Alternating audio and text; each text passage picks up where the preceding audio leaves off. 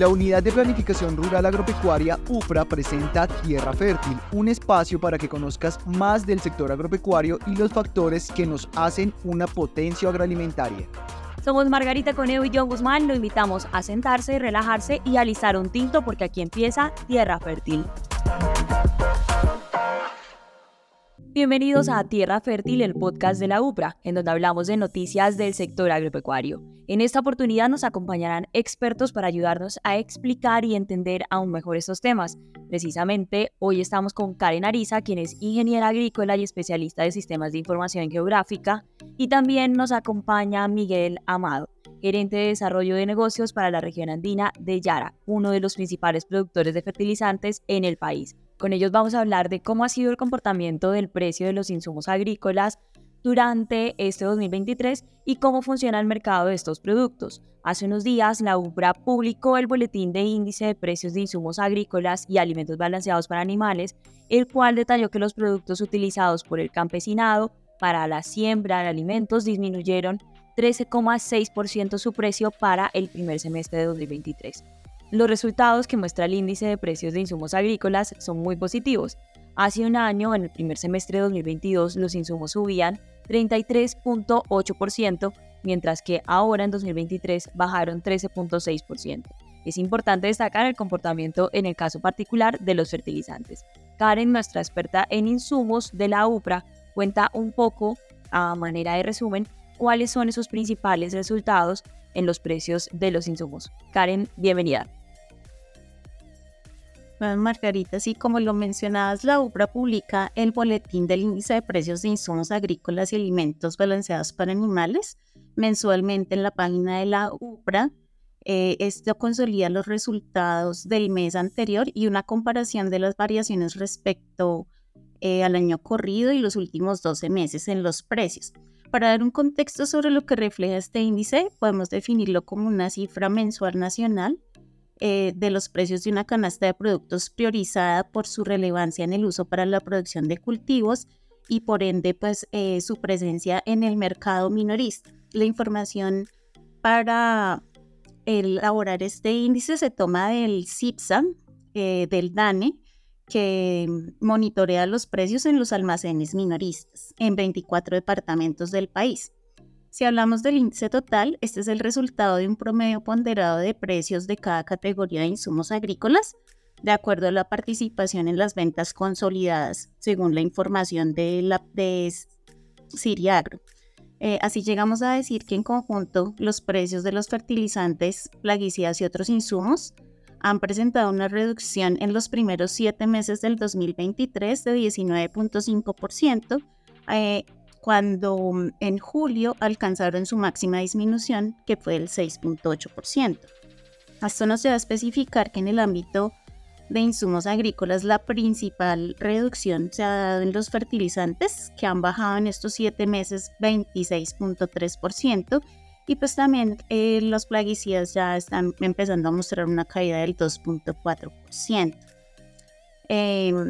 De otra parte, si hacemos una comparación de la situación actual con el panorama de precios que se tenía en 2022, por ejemplo, en los precios de los fertilizantes, estos alcanzaron los mayores eh, niveles históricos de precios entre abril y mayo del 2022, esto a nivel mundial, habiendo también experimentado alzas en 2021, pero desde julio del 2022 se han comenzado a ver las reducciones continuas eh, sin embargo, las mayores reducciones se están presentando desde marzo de este año, aclarando que no se alcanzan todavía los precios que se tenían antes del periodo prepandemia. Esto es entre el 2015 y el 2019. Eh, para el caso de los plaguicidas, en el que se consideran productos herbicidas, fungicidas e insecticidas, en promedio los precios venían presentando pequeños incrementos principalmente en el primer semestre del 2022 y desde ahí han presentado como una tendencia constante. En los últimos cuatro meses ya empezamos a ver reducciones de pequeñas proporciones. Perfecto, Karen, muchas gracias. Entonces, a partir de lo que nos dice Karen, los fertilizantes fueron los que jalonaron principalmente esta reducción en los precios de los insumos agropecuarios, pero también los plaguicidas y fungicidas han tenido una tendencia a la baja. Bueno, aprovechemos que está aquí nuestro otro invitado, que es Miguel. Miguel, quiero que por favor nos hables y nos cuentes, tú como experto en estos temas, desde el otro lado, desde lo empresarial, no desde el análisis que hacemos en la UPRA ni desde el campo, sino desde lo empresarial, cómo has visto el comportamiento de los precios de los insumos durante este año y si esto es favorable o no para los campesinos, cómo ellos se ven afectados a partir de estas variaciones. A ver, em, yo creo que muy en línea con nuestra compañera la UPRA mencionaba, eh, evidentemente este año estamos empezando a ver un fenómeno de corrección de, los precios de los fertilizantes que por supuesto es, es positivo, eh, sin ninguna duda. Eh, porque uno de los temas que quizás se ve afectado y, en la industria de fertilizantes catalogamos como el índice o el Affordability Index, que es como el índice de la capacidad para poder adquirir productos, eh, se, ha, se, ha, puesto en riesgo. Eh, y definitivamente, pues, esta reducción de, de, precios, pues, genera de cierta manera un alivio para la gran mayoría de, de sectores, tanto sectores de exportadores como sectores que producen alimentos a, nivel, a nivel local. Sin embargo, también es bueno matizar que los elementos del año anterior y los elementos de este año son diferentes.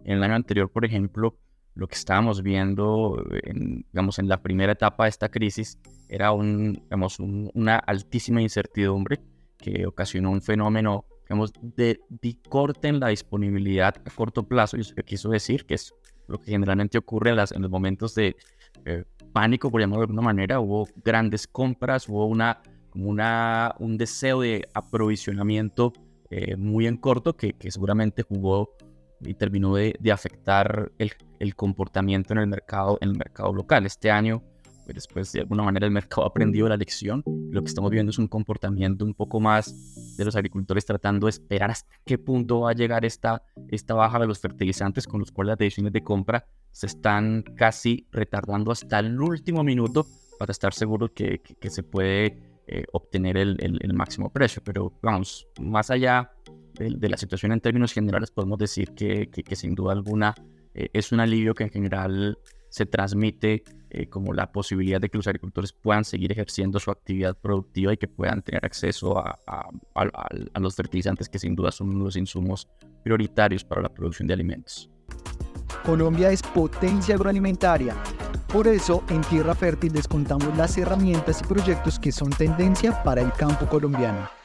Regresamos a nuestro podcast Tierra Fértil y estamos hablando precisamente del comportamiento de los precios de los insumos agrícolas durante 2023. Estamos aquí con Miguel Amado, quien es gerente de desarrollo de negocios para la región andina de Yara y es la persona indicada para hacerle un par de preguntas curiosas que también nos compartieron desde redes nuestros oyentes. Queremos saber, Miguel, cuál es el mercado de los insumos agropecuarios en Colombia y otras cositas en específico que te iré preguntando más adelante. Bueno, em, el consumo aproximado del mercado de fertilizantes en Colombia a nivel anual eh, es un consumo que oscila alrededor entre los 1.600.000 a 1.800.000 toneladas año. Colombia generalmente se puede definir como un mercado maduro, en el que un mercado estable, más bien para llamarlo de alguna manera, donde las oscilaciones pueden estar dadas por los aumentos relativos de área de ciertos cultivos de ciclo corto, como por ejemplo el caso del arroz y de la papa, que en, algunas, en algunos años por la situación de precio tienden a aumentar sus áreas o por el efecto contrario tienden a reducirlas. Y quizás esos cultivos transitorios son los que determinan el mayor aumento o, el, digamos, la franja en la que se encuentra el, consumo. Eh, cultivos perennes como por ejemplo el café, la palma, el cacao, el banano, para mencionar algunos, generalmente tienden a tener un comportamiento estable en el consumo. No hemos visto realmente grandes crecimientos en los últimos años. Podemos decir otra vez que esa franja entre 1.600.000 y 1.800.000 toneladas es como la, la franja eh, general de consumo promedio de fertilizantes en, el mercado, en el mercado colombiano. Perfecto, y ahora quisiéramos saber cuántos kilos o toneladas de insumos se consumen en el país cada año. ¿Ustedes tienen ese, esa cifra mapeada? Sí, digamos, la, la, referencia anterior iba un poco a, digamos, a ese, eh, a estimar el tamaño actual de, del consumo, que como lo decía, lo situábamos entre 1.6 a 1.8 millones de toneladas. Ahora, cuando lo llevamos quizás a campo, la situación es diferente. eh, porque en realidad lo que vemos es, eh, es que curiosamente, en general en la agricultura colombiana hay un subuso de, de, fertilizantes cuando lo vemos en general. Quiero claro, aclarar, porque seguramente en cada cultivo hay, hay una óptica diferente. Y solamente para ponerles un, un ejemplo, por ejemplo, el consumo promedio de fertilizantes en, en, café, en el cultivo del café, es alrededor de 0.35 toneladas año, es decir, 350 kilogramos eh, hectárea año de fertilizante, lo cual está muy por debajo de las recomendaciones técnicas que desarrollan los centros de investigación, con lo cual podría uno decir que, que hay una gran heterogeneidad. Seguramente en algunos tipos de agricultura hay un consumo mucho más ajustado a lo que, a, lo que debería ser. En cultivos como el café, el ejemplo que citaba, vemos que la franja está muy baja y seguramente habrá algunos casos donde eh, algunos agricultores podrán hacer algunos excesivo, pero digamos, esa heterogeneidad de cultivos, sistemas de producción, eh, hace un poco como difícil como tener cifras específicas para cada, para cada caso, pero lo que sí vemos en general es que el comportamiento tiende a ser estable eh, entre los años dentro de esa franja de 1.6 y 1.8 millones de toneladas de fertilizantes año. Perfecto, Miguel. Y, y, ahí viene otra pregunta y es cuánto porcentaje de esto que se consume en el país es importado y cuánto tenemos nosotros la capacidad de producir aquí a nivel nacional. Es una muy buena pregunta porque definitivamente eh, eh, uno de los temas que, esta crisis, que aún no se ha solucionado, entre otras cosas, desató fue poner en primera plana la importancia de, la industria y de los fertilizantes dentro de la seguridad alimentaria, no solo de Colombia, sino a nivel global. Evidentemente, y, a razón, digamos, de la ubicación geográfica de ciertos minerales, eh, pues nuestro país es un país que depende mayoritariamente de las importaciones, esto, es cierto, eh, pero no es tan cierto a veces las cifras que, a veces en algunos casos se manejan sobre, sobre a qué nivel está, es esta dependencia. Y solo para ponerles un, un, un, ejemplo, lo que consideramos hoy es que la industria nacional, entre ellos por supuesto nosotros como, como compañía productora en el país, eh, estamos en capacidad, digamos, juntos, podemos sumar alrededor del 20% de las necesidades de, de, de, los fertilizantes eh, que el país consume eh, completamente, con lo cual, por supuesto, no se elimina la dependencia de las importaciones, que es un fenómeno otra vez local, que tiene una explicación geográfica, pero sí ilustra la capacidad que tiene Colombia, que es muy importante con respecto incluso a países vecinos. Nosotros sí tenemos una industria de fertilizantes que de alguna manera sirvió como un buffer para el tema de disponibilidad, porque quizás el tema de precios supera a, cualquier organización por la forma en la que, en la que se desarrollan y se, se generan los precios de los fertilizantes, pero en términos de disponibilidad, la industria nacional sí creó un buffer muy importante que permitió que en los momentos críticos de disponibilidad del país tuviera la garantía de tener, de tener disponibilidad de fertilizantes. De cierta manera, esto que nos dices también da un parte de tranquilidad para todo el sector agropecuario, porque podemos contar con los insumos aquí en el país, pese a que hayan otras variables externas que claramente pues influyan en el precio, pero a nivel de producción nosotros somos capaces como Colombia de producir eh, los insumos que necesitamos para continuar en la producción de alimentos y como tú bien lo dices, un factor clave en la seguridad alimentaria nacional. Ahí viene otra pregunta, Miguel, y, con esta cerramos como esta tandita de, del mercado a nivel nacional y es cuáles son los productos que más se consumen en el país, qué es lo que más utiliza el campesinado colombiano, qué es lo que más llama o necesita nuestro mercado. Digamos que es una, es, es una pregunta un poco compleja eh, porque hay diferentes tipos de productos y de categorías, pero yo voy a tratar de hacer como un resumen muy rápido de, de lo que utilizamos. Nosotros generalmente en la industria utilizamos como referencia lo que llamamos los fertilizantes simples de los elementos nitrógeno, fósforo y potasio, como para seguir el comportamiento y los índices de precios. Yo solamente voy a poner un ejemplo. Para el nitrógeno generalmente se utiliza la urea como referencia. Eh, para el fósforo se utiliza el DAP, fosfato de amonio como referencia. Y para el potasio se utiliza el MOP, cloruro de potasio, muriato de potasio como referencia. Ahora, cuando vamos a ver en la práctica los, los agricultores qué es lo que utilizan, pues definitivamente estos tres productos que mencioné se utilizan de forma individual, pero también en mezclas físicas, o sea, en, mezclas de diferentes grados, los que utilizan estas materias. Y también hay otro segmento, que es un segmento donde se utilizan lo que llamamos fertilizantes complejos NPK, que son este tipo de productos, que son fertilizantes en los cuales los, digamos, todos los nutrientes a través de un proceso de, de, síntesis se encuentran en, digamos, en el, en el mismo grado. En propósitos, en términos prácticos, los productos, ¿de qué depende que un agricultor utilice un producto u otro? Pues de las necesidades nutricionales de su cultivo, en general.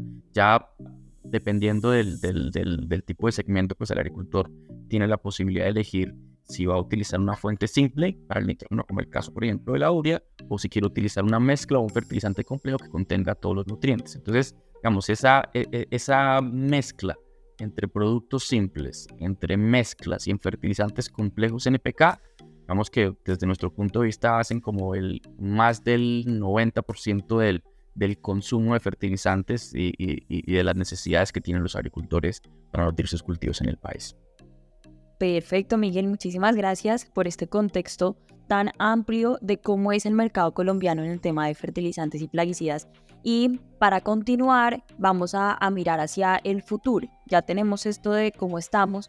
Ahora, ¿qué viene en este 2023 para, para el mercado colombiano? Y en eso, Karen, te quisiera preguntar qué se espera respecto a los insumos agropecuarios para lo que resta de este año.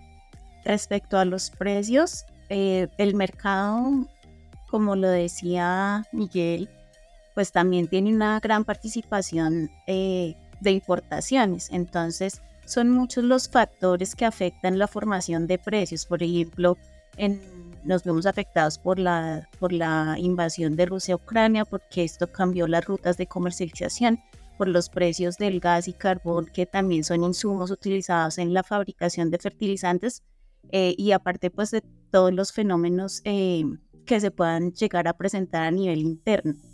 Eh, el precio del dólar, el precio del combustible. Entonces es como muy difícil establecer cuál es ese panorama. Sin embargo, según análisis del Banco Mundial, se dan partes de tranquilidad por disponibilidad de materia prima en productores de Europa, producción de fertilizantes nitrogenados y pues eh, también se mejora, se esperan mejoras en la cadena de suministro. Perfecto, Karen, gracias por ese análisis desde eh, la variación de los precios, pero ahora desde lo comercial, Miguel, ¿tú cómo ves, cómo ven en Yara este 2023 eh, ya cerrando porque ya está finalizando el año? digamos, yo creo que Karen hizo una muy buena introducción de, de, la complejidad que tiene el, digamos, el análisis de mediano plazo en cuanto al comportamiento de precios de los, de los fertilizantes. Y, quiero como tomar algo que ella mencionó, que es clave, y es los factores clave que crearon la volatilidad siguen presentes.